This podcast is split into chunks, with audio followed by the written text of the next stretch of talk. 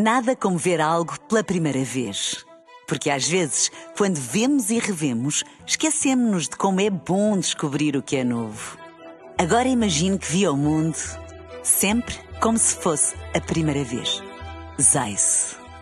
Veja como se fosse a primeira vez. Na rádio, no digital, em podcast. Música para sentir, informação para decidir.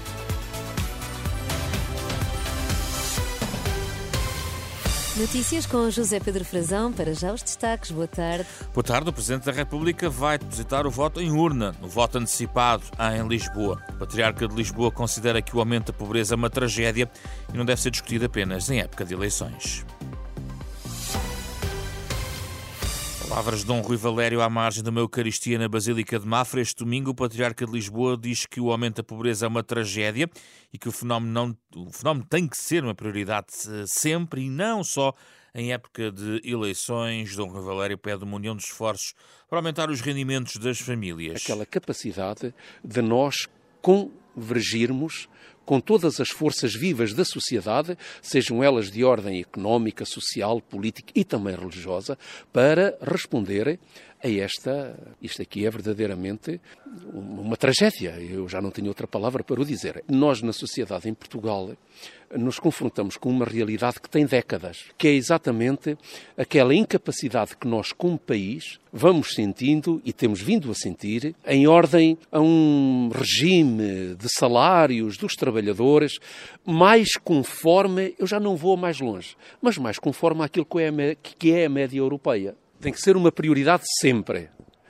também em tempo de campanha eleitoral, mas não por isso, mas tem que ser uma prioridade sempre. As palavras do Patriarca de Lisboa, Dom Rui Valério.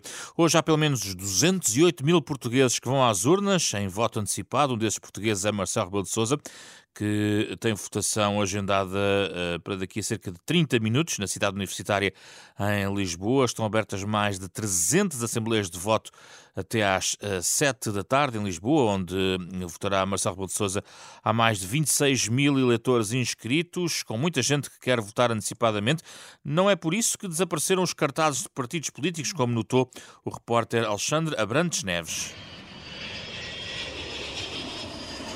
Com a porta de embarque aberta para as eleições, há quem tenha mesmo de despachar já o voto. Na próxima semana vou viajar e, portanto, não quis deixar de exercer o meu direito e vim fazer o voto antecipado. Outros não querem deixar de votar, mesmo estando longe do local de recenseamento. Uma questão de logística a nível de trabalho, portanto, eu voto em Coimbra, supostamente, e pronto, trabalho em Lisboa. Foi mais um bocado mais por essa questão. Na cidade universitária em Lisboa há muito movimento para o que é habitual num domingo de manhã, mais polícias, mais carros estacionados em cima do passeio e até cartazes de partidos. À porta da Faculdade de Direito, o muro é parcialmente coberto por uma faixa da CDU, que, segundo a lei eleitoral, devia estar a mais de 100 metros destas mesas de voto.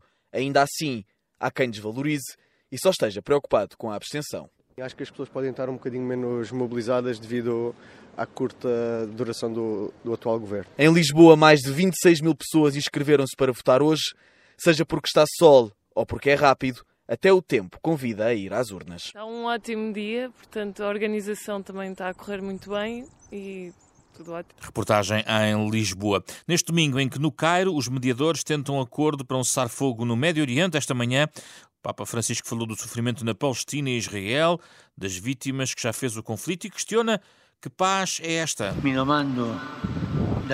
Pergunto-me se realmente pensam que é assim que construímos um mundo melhor é assim que pensam defender a paz?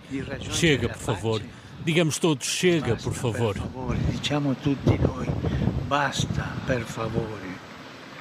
Papa Francisco este domingo. Na próxima terça-feira, o presidente da autoridade palestiniana, Mahmoud Abbas, desloca-se à Turquia para analisar a situação uh, na guerra em curso, numa reunião com Erdogan. O anúncio foi feito pelo governo de Ankara.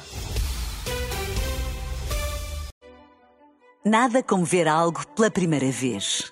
Porque às vezes, quando vemos e revemos, esquecemos-nos de como é bom descobrir o que é novo. Agora imagine que viu o mundo sempre como se fosse a primeira vez. Zais. Veja como se fosse a primeira vez.